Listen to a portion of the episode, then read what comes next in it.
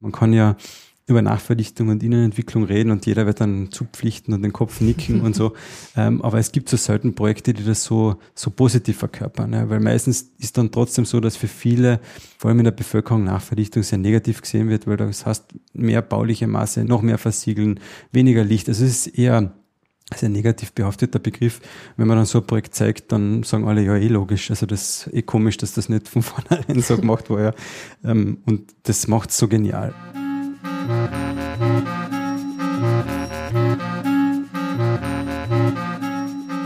Hallo und willkommen zum Morgenbau, dem Podcast mit Gesprächen zum nachhaltigen Bauen. Ich bin Anne Isop und begrüße euch zu einer neuen Folge. Heute geht es wieder um den sorgsamen Umgang mit Grund und Boden. Es geht um Nachverdichtung. Diesmal möchte ich das Thema aber nicht aus der Sicht der Planung beleuchten, sondern aus dem Blickwinkel der Politik und Verwaltung. Wie können Gemeinden dabei unterstützt werden, dass sie nicht auf der grünen Wiese neu bauen, sondern dass sie das Vorhandene nutzen bzw. weiterentwickeln?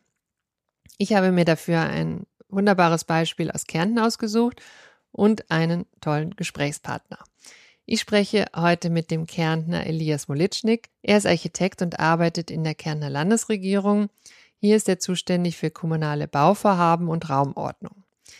Elias Molitschnik ist aber auch politisch tätig und sitzt im Gemeinderat von Klagenfurt.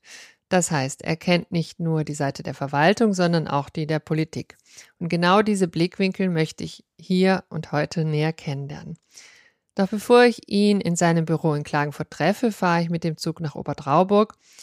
Obertrauburg liegt im äußersten Westen von Kärnten, ganz in der Nähe der Grenze zu Osttirol. Die Gemeinde hat etwa 1200 Einwohner und als erstes spaziere ich durch den Ortskern und bewundere diese alten Bürgerhäuser, von denen wirklich viele sehr toll instand gesetzt sind. Der Bürgermeister Stefan Brandstetter erzählt mir, dass bis vor kurzem gerade mal 70 bis 100 Menschen hier im Ortskern gelebt haben doch in den letzten Jahren wurden gemeinsam mit den privaten Eigentümern einige dieser alten Häuser instand gesetzt. Es wurden neuer Wohnraum geschaffen. Teilweise wurden diese auch durch Neubauten ergänzt. Das heißt, dass inzwischen fast 300 Menschen im Ortskern hier wohnen. Doch mein eigentlicher Grund, hier hinzufahren, ist der neue Veranstaltungssaal. Das Besondere an diesem ist, dass die Gemeinde diesen nicht auf die grüne Wiese gesetzt hat, sondern auf einen bestehenden Supermarkt. Ich möchte von Elias Molitschnik wissen, wie und wo er die Gemeinde bei diesem Prozess unterstützt hat und wie es dann zu diesem wunderbaren Ergebnis gekommen ist. Denn der neue Saal fügt sich wirklich ganz wunderbar ins historische Ortsbild ein und er ist architektonisch innen wie außen wirklich ein Schmuckstück. Entworfen hat ihn übrigens die Kärntner Architektin Eva Rubin. Sie ist die Tochter von Roland Reiner und selber weit über 75 Jahre alt. Hallo Elias. Hallo. Stimmt es, dass Kärnten den höchsten Bodenverbrauch hat in Österreich? Wenn man den statistischen Daten des Umweltbundesamtes glauben kann, dann äh, wird es so sein, ja. Wie viel ist das pro Tag? Äh, ich kann die, die Zahl jetzt nicht, nicht mhm. wiedergeben, aber was bedenklich ist, dass eigentlich jetzt das Bundesland Kärnten, das gilt ja auch für andere Bundesländer, ähm, an Bevölkerung stagniert oder sogar abnimmt in gewissen Teilen und trotzdem der Verbrauch an Fläche laufend steigt. Und das ist natürlich, das zeigt es wirklich so diametral auf, dass es völlig am Bedarf vorbeigeht. Und das ist ähm, ja, ganz ein wichtiges Thema äh, und braucht einfach Lösungen dafür. Warum kommt es zu diesem trotzdem hohen Bodenverbrauch, obwohl es ähm, ja schon viel gewidmet ist und die Bevölkerung zurückgeht? Kannst du das vielleicht nochmal versuchen zu erklären? Naja, das liegt zum einen daran, dass ähm, immer noch gewisse Rahmenbedingungen ganz klar in die Richtung ausgelegt sind, dass das Bauen auf der grünen Wiese einfacher ist. Also es ist, ähm, man hat weniger Einsprüche. Die Förderlandschaft ist teilweise auch immer noch ähm, so aufgestellt, dass sie sowas unterstützt. Äh, und Projekte, die im Inneren stattfinden, die Nachverdichtungen sind, dass denen so viele Prügel sprichwörtlich in den Weg geworfen werden, ähm, dass, dass es einfach viele daran hindert, das zu tun. Äh, und die meisten denken immer zu stark aus ihrem eigenen Bedürfnis. Das, was will ich? Was kann mit meinem Geld erzielen? Und wie kann ich genau das kriegen, was ich will? Es wird bei einer Bestellung von einem Auto. Es kommt dann vom Förderband, hat die Farbe und die Ausstattung und steht dann da.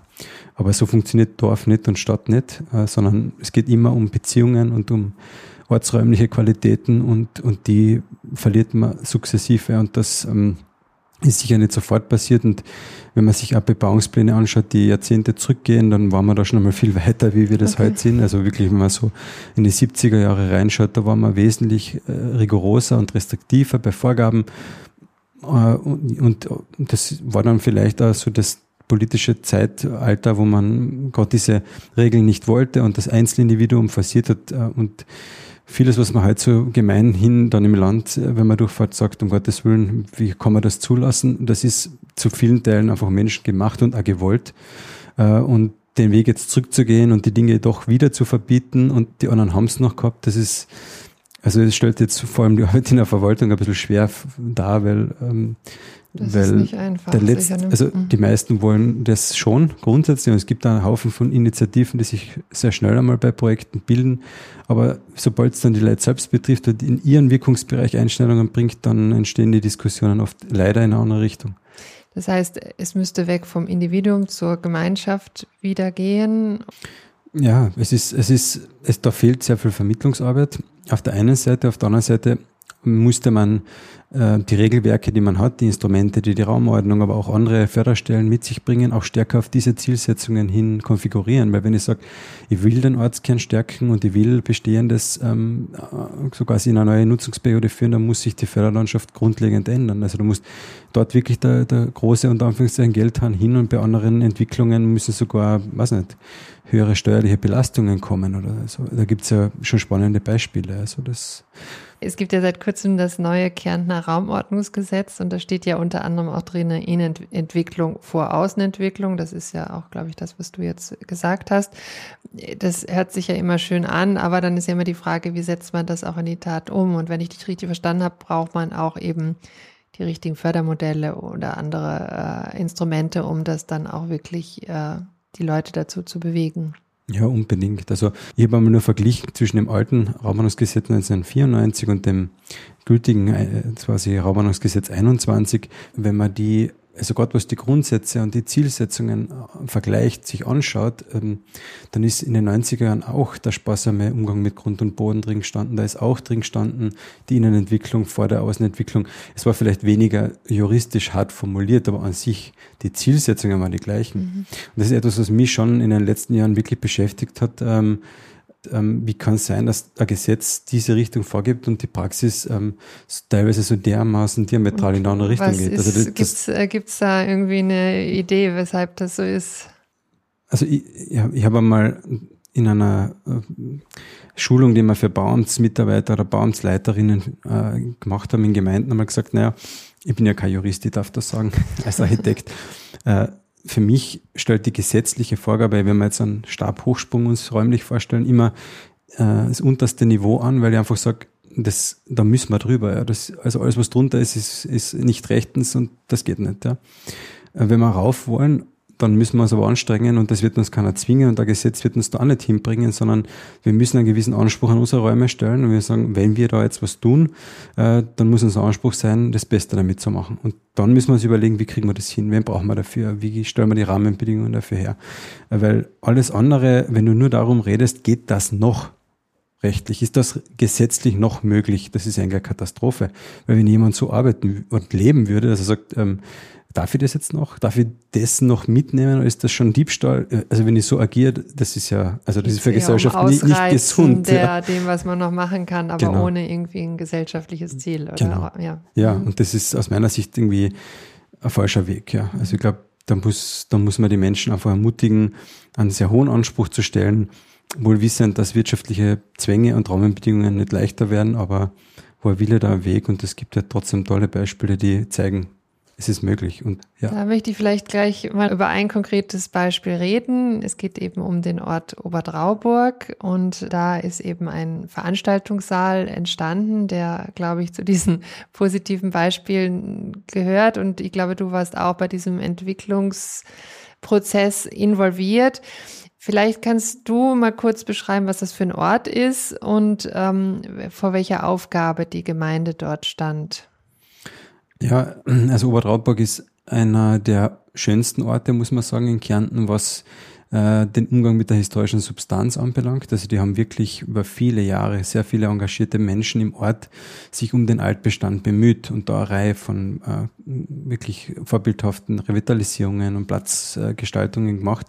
Haben aber natürlich trotzdem, obwohl sie sehr vieles richtig gemacht haben, auch Thema mit Leerstand gehabt, mit, ähm, mit der Verödung von gewissen Zonen im Ort, mit dem Fehlen an adäquaten Wohnraum, ähm, dem zentralen Fehlen einer, einer Veranstaltungsstelle, wo wirklich irgendwie auch mehrere Leute Feste feiern können. Hat dann auch Überlegungen gegeben am Ortsrand, wo die Feuerwehr ist, draußen irgendwie ein neues Veranstaltungszentrum zu bauen und wir haben dann eigentlich das ist jetzt doch schon einige Jahre her, ein eigenes Förderprogramm damals war sehr innovativ gehabt zum Thema Ortskernstärkung. Also da haben Gemeinden sogenannte Masterplanungen für Ortskernstärkung machen könnten. Die war sehr, waren auf dem Land sehr gut gefördert. Äh, mit dem Ziel, kurz-, mittel-, langfristige Maßnahmen am Ende ähm, zu formulieren, das auch sehr stark mit der Bevölkerung abzustimmen, wo sich der Ort weiterentwickelt, aber unter dem großen Aspekt der Ortskernstärkung. Äh, und das hat die Gemeinde gemacht. Also hat ein Jahr sich wirklich intensiv mit ihrem Ortskern und, und dem Ort beschäftigt.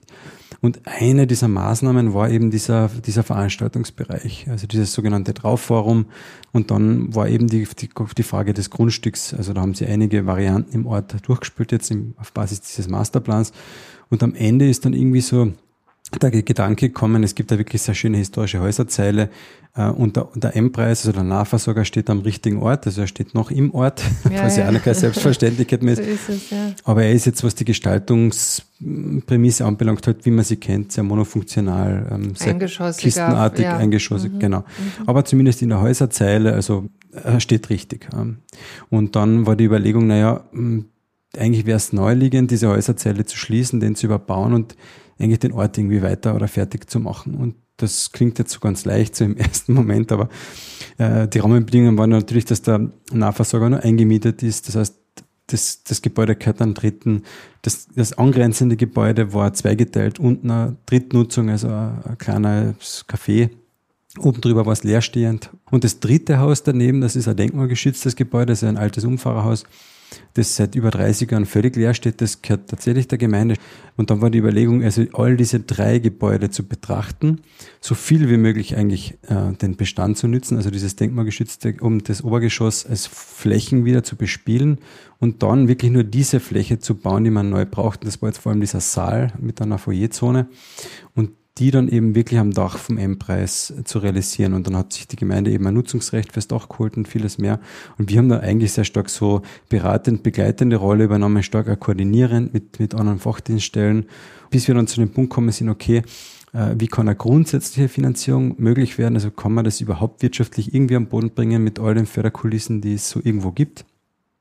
Und wie wir dann das grundsätzliche äh, Okay abgeholt haben, hat man eben in Zusammenarbeit mit der Gemeinde einen Architekturwettbewerb durchgeführt, und der eigentlich ein total beeindruckendes Ergebnis schon im Wettbewerb gebracht hat. Mhm. Also das auf der einen Seite so reduziert und so ähm, zurückgenommen, sich äh, äh, so quasi dargestellt hat und zugleich aber natürlich irrsinnig komplex war von den statischen Prämissen, weil der M-Preis hat gesagt, na, sie wollen quasi eigentlich durchgängig offen haben oder maximal in der quasi schwächsten Zeit äh, in dem einen Monat dass dort eine Baumaßnahme stattfindet, aber für sie war nur vorstellbar, wirklich eine Stütze zu setzen zwischen den Regalen und sonst der Verkaufsraum mehr okay. oder weniger unangetastet das heißt, Man hat das dann hinter dem M-Preis irgendwie abge... Nein, nein, also äh, wirklich im, im, im M-Preis gibt es eine okay. Stütze und alles weitere ist dann außen abgetragen und mit einem irrsinnig komplexen holzräumlichen Fachwerk, das das eigentlich über diese sehr schlecht situierte Halle darunter irgendwie abgetragen hat. Wir haben auch, versucht, natürlich der M-Preis war Teil der Jury und der Wunsch war natürlich, dass auch die investieren und dass man eigentlich medial Idealfall ein Gesamtprojekt neu macht. Aber eben aufgrund dieser Tatsache, dass sie nur eingemietet waren und der eigentliche Besitzer selbst nichts investieren wollte, haben die dann irgendwann gesagt, nein, also maximal die Innenausstattung, aber der Rest ist, nicht ihr Thema. Mhm. Mhm. Und, und, und ja, aber es, es ist dann trotzdem gelungen. Also das Projekt ähm, wirtschaftlich, das war eine große Herausforderung, da hat die Gemeinde sehr viel Herzblut bewiesen. Und wir haben eigentlich, wie gesagt, nur geschaut, ähm, welche Förderstelle könnte noch passen, von Bundesebene über EU-Ebene auf Landesebene. Also was könnte man noch für quasi Marschallen holen, um, um diesen Eigenmittelanteil der Gemeinde, das ist eigentlich immer der Knackpunkt, so, so gering wie möglich zu halten, um einfach auch sie für künftige Investitionen noch irgendwie, ja, ihnen das nötige Pouvoir zu geben. Und das ist Gott sei Dank gelungen.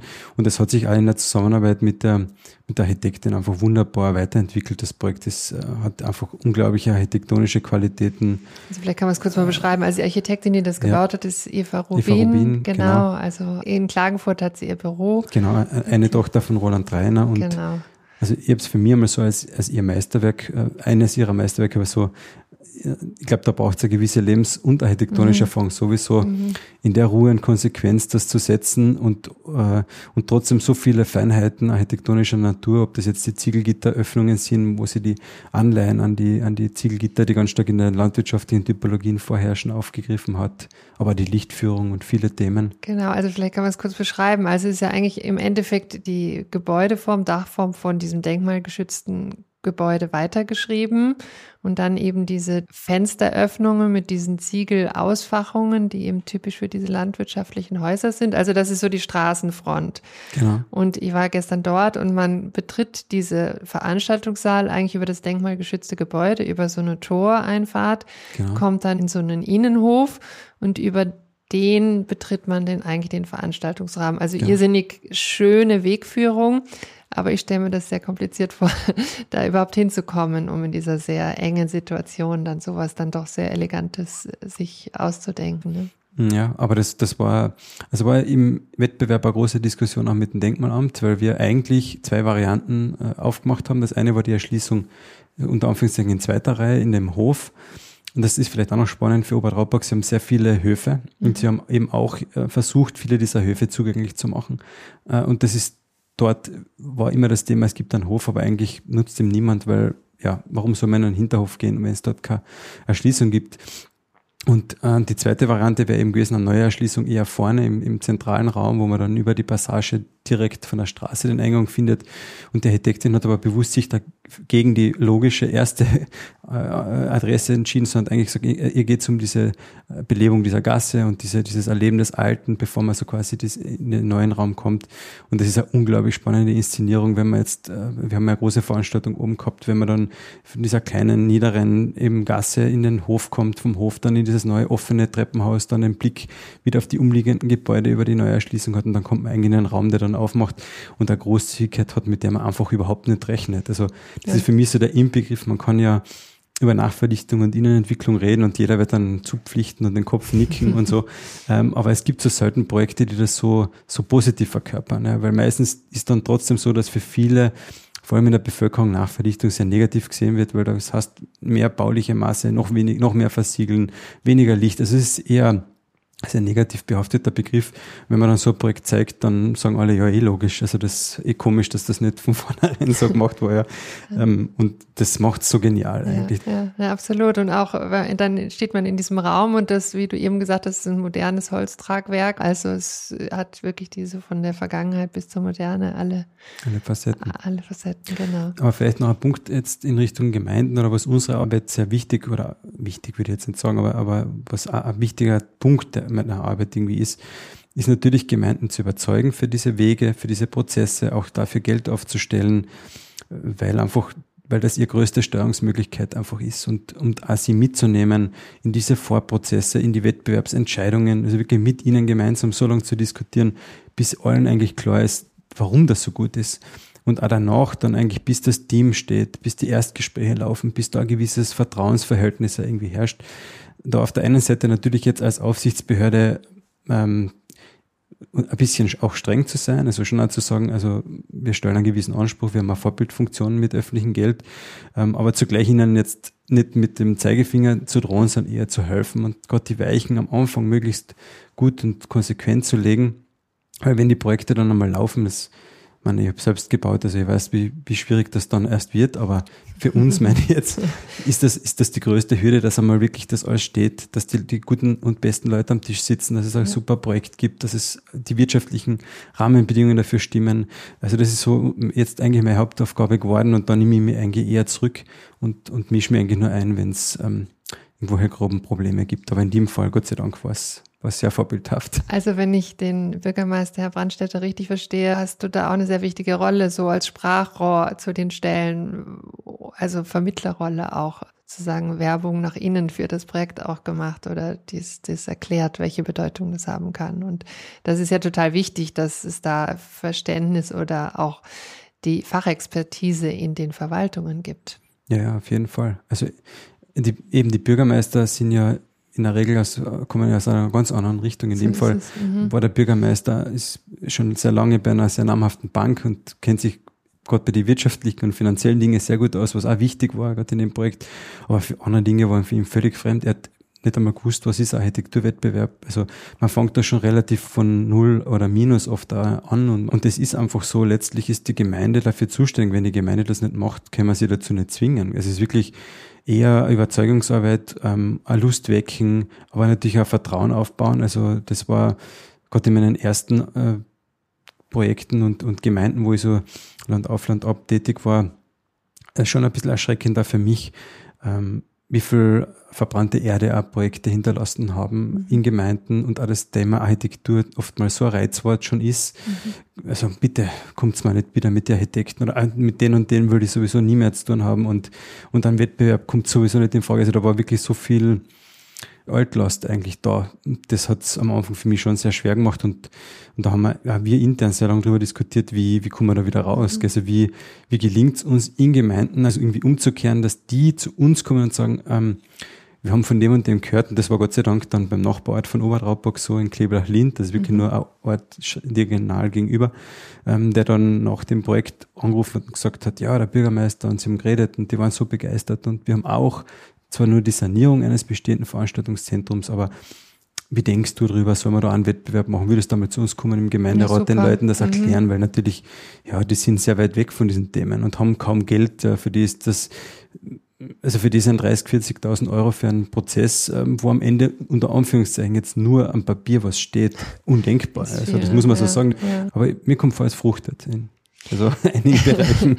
Habe ich mal eine Frage an dich. Du bist ja Architekt und bist dann in die Politik gegangen. Wie kam es dazu? Warum? Ja, es wäre eigentlich eher zufällig. Ich damals, bin wieder nach Kärnten zurückgekommen, also war eher im Westen, also im Vorarlberg und der Schweiz davor tätig und habe dann für ein lokales Architekturbüro gearbeitet und dann hat sich das mehr oder weniger zufällig ergeben. Ich war damals im Architekturhaus Kärnten im Vorstand auch, dass damals eine politische Partei an uns herangetreten ist, an das Vorstandsteam und gefragt hat, könnte sich nicht jemand aus dem Vorstand vorstellen, zum Thema Stadtentwicklung und Baukultur sich in der Landeshauptstadt irgendwie zu engagieren. Ähm, und dann haben wir irgendwie darüber diskutiert und also ich war ein nie ein parteipolitischer Mensch und dann haben wir irgendwie geredet und gesagt, naja, eigentlich, wenn wir die Möglichkeit kriegen, da irgendwie mitzureden, ähm, ohne zu wissen, was das dann in der Realität heißt, müssen wir es eigentlich wahrnehmen. Und dann haben wir lang herumdiskutiert und ich habe gesagt, na, wisst ihr was, ich probier's. Wir haben, und es ist dann tatsächlich gelungen, ja. Also war dann wirklich wenige Monate später im Gemeinderat in der Landeshauptstadt, mittlerweile schon neun Jahre. Ähm, und eigentlich auch immer im Stadtplanungsausschuss, Ausschuss für Wohnungswesen, für Wohnungsneubauten. Und am, wie soll ich sagen, am Anfang, also eben so ein bisschen dieses Oberlehrerhafter dann ähm, ist man attestiert worden. Also der kommt da rein und belehrt irgendwie alle im Gemeinderat. Aber irgendwie habe ich am Anfang so wirklich das Thema, ich habe schon gedacht, dass sich da wirklich jemand mit allen befasst und sich da mit den Auswirkungen und warum, wieso. Ähm, und habe das versucht, halt auch möglichst breit zu beleuchten. Und auf der einen Seite ist es ein bisschen traurig, wenn man sieht, wie gering manchmal die Einflussnahme dann ist, mhm. also die reale politische Einflussnahme. Aber auf der anderen Seite merkt man dann schon auch über, über, über Jahre und über kontinuierliche Diskussion und kritische Diskussion und natürlich dann auch, wo man wirklich dann bewusst auch sein Wort ergreifen muss gegen etwas, dass man sich dann schon einen gewissen Respekt verschafft und dass es dann irgendwann fast völlig egal ist, von welcher Partei gerade in dieser Kommunalpolitik jemand ist, weil man sich einfach ein gewisses Vertrauen irgendwie erzeugt und, und die dann an, letztlich dann auch oft anrufen und sagen, du, jetzt kommt das und das Projekt zum Beispiel im Ausschuss oder im Gemeinderat, wie siehst du das? Und dann diskutiert man darüber, eigentlich hast recht. Und, und dann merkt man eigentlich, das ist das eigentlich viel relevantere an politischen Diskussionsprozessen, sich ernsthaft mit Themen zu befassen, mit Pro und Kontras und zu sagen, wollen wir das überhaupt? Ist das für die Stadt? Ist das für den Ort richtig? Weil sehr oft merke ich auch, ist vielen Gemeinderatsmitgliedern eigentlich nicht ganz klar, was ihre Aufgaben sind. Und viele versuchen sich so ein bisschen in dieses Recht zu retten. Es gibt also ja das Land vor, das steht im so, Gesetz ja. und so. Mhm. Und dann musst du eigentlich immer wieder aufklären und sagen, Freunde, ihr seid gewählt, ihr seid Volksvertreter und ihr seid die, die am Ende ein öffentliches Interesse rechtfertigen. Wenn ihr nah sagt, gibt es das nicht. Und ganz viele andere Dinge passieren dann einfach nicht. Ähm, und das, da habe ich schon, das hat mich fast ein bisschen erschreckt, muss ich sagen, weil das Vakuum da letztlich erherrscht. Und gerade jetzt im Zusammenhang mit dieser Diskussion, sollen Gemeinden überhaupt noch die Kompetenz haben, äh, Widmungen äh, irgendwie auszusprechen, genau. mhm. ist das schon eine zentrale Frage. Gell? Also darf ich einfach mich mit Dingen nicht beschäftigen und dann trotzdem die Entscheidung treffen? Ist das nicht fahrlässig? Ähm, aber man kann es jetzt nicht verpflichtend machen. Ein freies Mandat ist ein freies Mandat. Und, äh, aber wir haben dann eben zumindest überlegt, wie könnte man weil es ist auch ein Vakuum da. Man muss auch sagen, wir haben dann, wie wir diese Crashkurse gemacht haben, schon an die Rückmeldung von anderen äh, Gemeinderatskollegen gekriegt, ja, wir würden gern, aber da gibt's nichts. Ja, wir würden, wir wollen mehr wissen. Ja, also wo soll man uns dahin Bedarf wenden? An, an Weiterbildung, ja, wo es aber keine Möglichkeit gibt, Wo's sich dann dieses Wissen, was man braucht, um zu entscheiden, ob man jetzt eine Fläche umwidmet oder ob man dies und das baut. Genau, äh, oder wie mache ich überhaupt eine gescheite Projektentwicklung? wie gehe ich mit meinen Problemen mhm. in meinem Ort um? Ähm, also wie, an wen wende ich mich überhaupt? Ja? Da haben wir dann schon gemerkt, okay, das ist jetzt nicht, nicht nur ihr Problem, also es ist nicht nur eine Hohlschuld, sondern es ist eigentlich auch eine Bringschuld von uns, äh, sage jetzt einmal von der öffentlichen Hand, da eigentlich auch entsprechende Lehrgänge oder Weiterbildungen anzubieten. Ja. Also, da habt ihr dann ja diesen äh, Lehrgang für Baukultur und Ortsentwicklung äh, genau, ins Leben gerufen. Genau, das war eben aus dem Aspekt raus. Also es war ein bisschen, eben ein bisschen meiner Geschichte geschuldet, weil ja über die quasi Arbeit im Büro, also die selbstständige Tätigkeit, ähm, über die politische Arbeit dann bis jetzt in die öffentliche Verwaltung rein einfach gemerkt habe, auf der einen Seite braucht es diese drei Personengruppen und die müssen perfekt mehr oder weniger miteinander arbeiten können und harmonieren, damit man die wirklich tollen Projekte wie jetzt beispielsweise Obertraubburg am Boden bringt. Da braucht so viele, die da ein gemeinsames Ziel verfolgen. Und zugleich sind die so diametral unterschiedlich von ihren Ausrichtungen. Also die Bürgermeister oder die generell die politischen Mandatare haben meistens ganz klar einen Druck aus der Bevölkerung, wollen was umsetzen, haben meistens ganz stark auch das Zeitthema im Hintergrund, möglichst schnell, möglichst effizienter irgendwie was umzusetzen. Die Verwaltung hat ganz stark eben diesen gesetzlichen Aspekt. Sie muss sich an Gesetze, an Richtlinien, an Vorgaben halten. Ähm, dadurch sehr stark meistens eher bremsend, aber jetzt nicht negativ gemeint, sondern einfach regulierend, würde ich es einmal bezeichnen. Und dann gibt es natürlich die Planer, die, die dann natürlich immer ihr Projekt vor Augen haben und das natürlich so schön wie möglich und in höchster Qualität umsetzen wollen. Und das sind natürlich einzeln betrachtet perfekte Grundsätze, wenn man sie, wenn die, wenn die sich deren Rollen bewusst sind und die ja in ein Projekt so auch einpflegen. Und wir achten ja bei der Teilnehmerschaft ganz akribisch drauf, dass das genau gedrittelt ist, also dass es nicht irgendwie ein Ungleichgewicht kriegt. Und da entsteht jetzt auf der einen Seite bei denen also sehr viel Wissen, das sie untereinander weitergeben, aber auch ein starkes Netzwerk. Das Netzwerk aufzubauen, das wirklich in den Gemeinden selbst, und das sind jetzt ja doch schon dann in Summe 65 Leute in zwei Jahren und im nächsten ja, Jahr haben wir es jetzt auch schon weiter mhm. verlängert und weitergeführt. Ähm, das ist bei 132 Gemeinden schon eine kritische Masse, die da irgendwie schrittweise entsteht. Na, es ist da wirklich ein tolles Beispiel, was äh, gut aufzugehen scheint. Also wir haben jetzt einen schönen Bogen von Bodenverbrauch über Baukultur halt eigentlich dahin, dass es disziplinübergreifendes Agieren braucht, oder? Damit das überhaupt gelingen kann.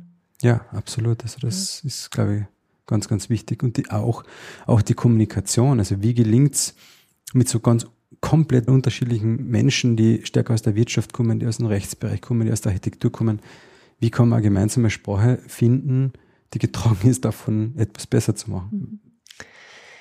Ich sage vielen, vielen Dank für das ausführliche Gespräch. Dankeschön. Gern. Danke für deine Zeit.